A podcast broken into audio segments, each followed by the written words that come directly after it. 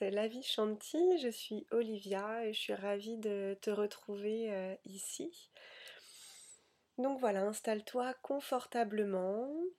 On va euh, prendre le temps euh, d'arriver tranquillement ici. Tu peux prendre quelques respirations longues et amples, bien profondes et à l'expiration, voilà, relâcher les épaules, les flancs le bassin.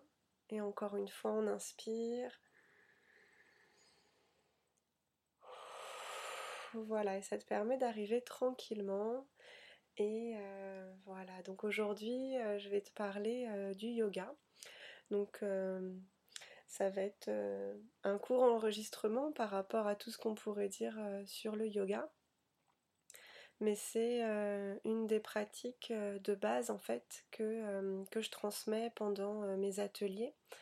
Et surtout c'est ce qui a, c'est ce qui m'a permis en fait d'atteindre vraiment un état voilà, de, de, paix, de sérénité au fur et à mesure. Je le pratique depuis 8 ans à peu près. avec des périodes où j'ai pratiqué de manière plus intense et d'autres où le yoga était moins présent dans ma vie. J'ai pratiqué aussi pendant ma grossesse. Donc c'est possible de pratiquer euh, le yoga pendant la grossesse. Ça s'appelle le yoga prénatal. Et après, il y a le yoga post-natal pendant un an à peu près euh, après la grossesse. Voilà, et euh, du coup j'enseigne le yoga depuis un an maintenant, un peu plus d'un an.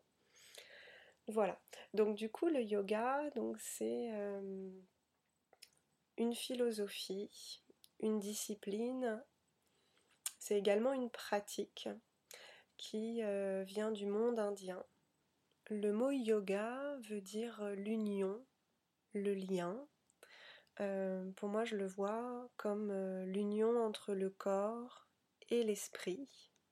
La première mention du terme yoga va apparaître dans des textes qui s'appellent les Upanishads, qui datent d'à peu près 700 avant Jésus-Christ. Et euh, donc ça c'est euh, la première mention écrite, mais évidemment ce terme de yoga représente en fait une philosophie qui a été développée euh, pendant des milliers d'années, à peu près 3000 ans avant Jésus-Christ. Et on parle ici d'un yoga plus méditatif. Quand on compare à aujourd'hui, où c'est un yoga en tout cas en Occident plus postural. Donc voilà, on va dire que dans ces périodes de 3000 ans avant Jésus-Christ, c'est euh, plus euh, le fait d'atteindre un état euh, de méditation, un état méditatif, un état un peu modifié de conscience. Après les Upanishads, il y a les Yoga Sutras de Patanjali qui datent à peu près de 300 après Jésus-Christ. Donc ce sont des textes en fait, ce sont des sutras, des vers qui euh, explique qu'est-ce que c'est que le yoga, comment euh, atteindre l'état de yoga, et notamment un vers qui dit Yoga Chitta Vritti Nirodha, qui veut dire que le yoga, en fait, c'est l'arrêt des fluctuations du mental. Donc encore une fois, en fait, on revient euh, dans un état, en fait, où le yoga, c'est vraiment l'arrêt des pensées, l'arrêt euh, de la roue intérieure hein, qui, qui n'arrête pas euh, de bouger. Et euh, dans ce texte-là des Yoga Sutras, il fait aussi appel, ou en tout cas il définit ce que c'est que la posture, l'asana. Et du coup cette posture, elle doit être stable et confortable. Donc voilà, on commence petit à petit à parler de posture. Un autre texte qui est important euh, dans cette construction euh, de qu'est-ce que le yoga, ça va être le Hatha Yoga Pradipika, qui euh, date du 15e siècle, en tout cas l'écrit, et puis après pareil la philosophie reprend quelques siècles avant. Et ici en fait on va avoir des postures, des, des indications aussi donc de comment purifier notre corps. Donc le yoga va être euh, associé à une purification du corps, des différents corps subtils qu'on a. On a cinq corps subtils dans le corps, dans la tradition du yoga qui s'appelle les koshas. Et euh, du coup, on va faire toute une série de kriyas, de euh, rites de purification. Donc voilà, qui va de la purification du nez, de la langue, des intestins et des yeux aussi. Après, on va avoir une évolution de ce que c'est que le yoga au XXe siècle, donc avec une pratique plus posturale, notamment codifiée par Krishnamacharya, donc qui est un maître yogi qui a eu plusieurs élèves. Et de ce maître-là, il y a plusieurs écoles de yoga qui sont nées, les écoles qui sont, qui sont plus, plus traditionnelles maintenant. Il y a une citation que j'aimais bien de Krishnamacharya que je voulais vous partager qui dit que le but véritable et ultime du yoga est de connaître qui je suis et ce que je suis. Donc euh, c'est grâce en fait à la pratique posturale, à la pratique des purifications et des méditations, des respirations, qu'on apprend à connaître en fait euh, qui on est et euh, ce qu'on est. Donc c'est vraiment ça aussi moi ce qui m'a touché dans le yoga, c'est qu'au départ j'y allais pour une pratique posturale parce qu'il y a énormément de bénéfices en tout cas physiques comme euh, par exemple bah, le renforcement musculaire, euh, l'action sur le système nerveux, sur notre système sanguin aussi, la souplesse euh, de notre corps et aussi au niveau articulation, toute la structure qu'on va retrouver dans notre corps. Donc voilà, c'est un travail corporel. Et de ça, en fait, on est de plus en plus à l'écoute de notre corps. Et finalement, il y a un changement qui s'opère bah, au niveau déjà de notre mental, où on est plus apaisé, et on prend un peu du recul sur notre vie. Et après, quand on commence à se pencher un peu sur les textes traditionnels du yoga, il y a énormément en fait euh, de euh, d'enseignements sur aussi comment euh, comment vivre au jour le jour, au quotidien, notamment dans les textes du Yoga Sutra. En fait, quand, quand j'ai lu pour la première fois, je me suis dit mais en fait le développement personnel n'a rien inventé, tout est déjà dans, dans ce texte-là. Je vous ferai après une petite liste euh, des, éditions et des ouvrages que, j'ai aimés.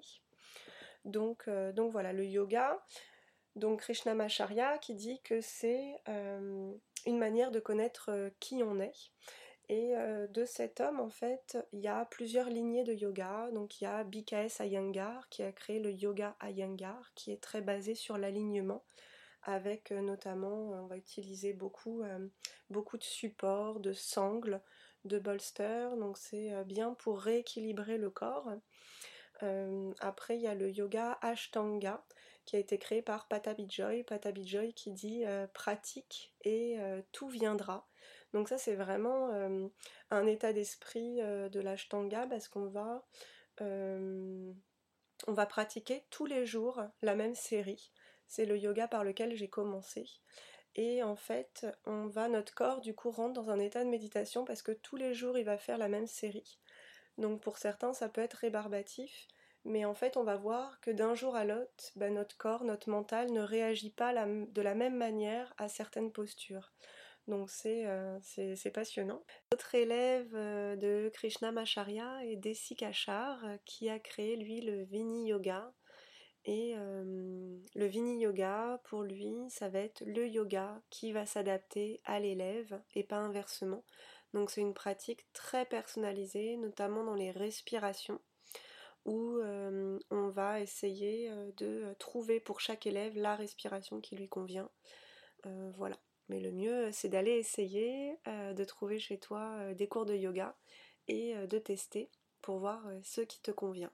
une des disciples de euh, Krishna Macharya, euh, c'est euh, Indra Devi. C'est une femme yogi qui a d'ailleurs écrit un ouvrage sur le yoga de la femme et après qui est partie en Occident répandre un peu qu'est-ce que c'est que le yoga, la philosophie du yoga. J'ai eu des questions aussi sur quel type de yoga il faut pratiquer. Euh, du coup, le mieux, c'est que, c'est que tu essayes. Donc, souvent, il y a le Hatha Yoga. Le Hatha Yoga, donc, c'est euh, le yoga en mouvement. C'est la réunion euh, de deux types d'énergie, le soleil et la lune. C'est un yoga qui est issu du texte le Hatha Yoga Pradipika. Mais finalement, tous les types de yoga posturaux, en tout cas qu'on a en Occident, viennent de ce type de yoga-là. Quand on voit en France le mot Hatha Yoga pour un cours, en général, c'est qu'on va vers un yoga traditionnel qui va pratiquer les kriyas, donc les purifications, les pranayamas et donc les respirations et quelques postures. Le mieux, c'est de demander bah, à la prof que, tu as envie d'aller voir quel type de yoga elle pratique. On peut voir aussi le terme de vinyasa yoga. Vinyasa, en fait, c'est le fait de faire des postures en mouvement, l'une après l'autre, d'être dans une sorte de flow et une pratique assez fluide. Et chaque posture va être mise, va être choisie en fonction de la posture qui la précède. Et ces séances, elles vont être arrangées en fonction d'un thème qui sont reliés aux effets que la posture a. Donc par exemple, si c'est des flexions arrière, ça va souvent être relié à l'ancrage des jambes, à l'ouverture du cœur et sur le travail de certains réseaux d'énergie, certains chakras. Donc voilà, elles sont arrangées d'une certaine manière et encore une fois, le mieux c'est de demander à la prof quel type de yoga elle pratique. moi, dans ce que je pratique, il y a aussi le yin yoga. Donc, c'est un yoga doux, très doux, restauratif, qui permet en fait, en fonction de la posture, d'atteindre certains méridiens. Euh, des méridiens ou les nadis, les réseaux d'énergie en fait qu'on a dans le corps. Et en général, je le fais après une, pratique dynamique pour un peu euh, faire dans le cours une pratique dynamique, une pratique douce. Donc voilà, il y a le yoga nidra aussi. Le yoga nidra, c'est le yoga du sommeil. Euh, pareil, il y a plusieurs écoles pour le yoga nidra. Et, et, du coup, ça permet en fait déjà de se reposer, d'aller, de laisser à son corps, là notre conscience est présente, mais vraiment de laisser à notre corps physique du repos et de pouvoir en fait atteindre nos corps subtils, donc les koshas, pour que eux aussi se régénèrent. Je pense que j'ai fait le tour. En gros, le yoga, donc à partir d'une euh, philosophie de vie, d'un état de méditation, est venu une pratique posturale euh, qui est aussi en lien avec l'histoire de l'Inde, puisque dans les années 20, les années 30, l'Inde a voulu aussi euh, montrer quelle était, euh, quelle était la puissance indienne, la puissance culturelle indienne. Et le yoga était pratiqué par des adolescents, des jeunes hommes, surtout. Et voilà, donc il y a certaines pratiques de yoga qui ont été construites pour des corps de jeunes hommes. Donc voilà, pour moi maintenant, le yoga, c'est vraiment aussi de l'adapter à notre corps, de l'adapter à nos cycles, en tout cas pour les femmes, et euh, pour les hommes, de les adapter à leurs euh, besoins, leur envie du moment, euh, tout en pratiquant aussi un peu quotidiennement. Au départ, ce que je te conseille, c'est d'aller au plus pratique, au plus simple, d'aller tester à côté de chez toi le cours d'un prof de yoga, d'un style particulier, et de voir ce que ce, que ce yoga te fait sur ton corps, sur ton mental, d'essayer peut-être deux ou trois fois pour voir les effets et si ça ne te convient pas, si c'est trop lent, trop dynamique, ou si bah, la personnalité de, de l'enseignant ne te convient pas, d'aller essayer un autre type de yoga.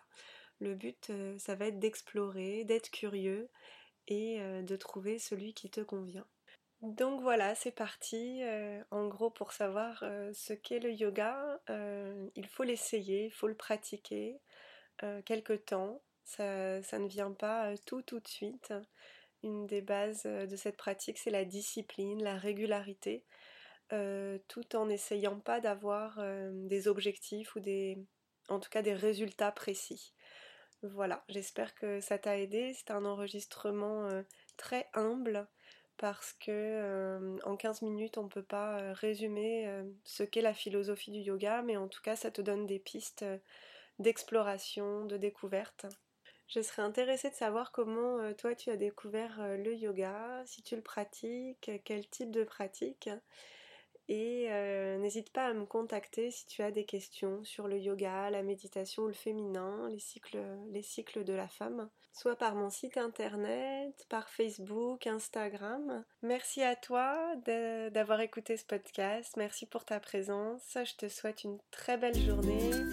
À bientôt.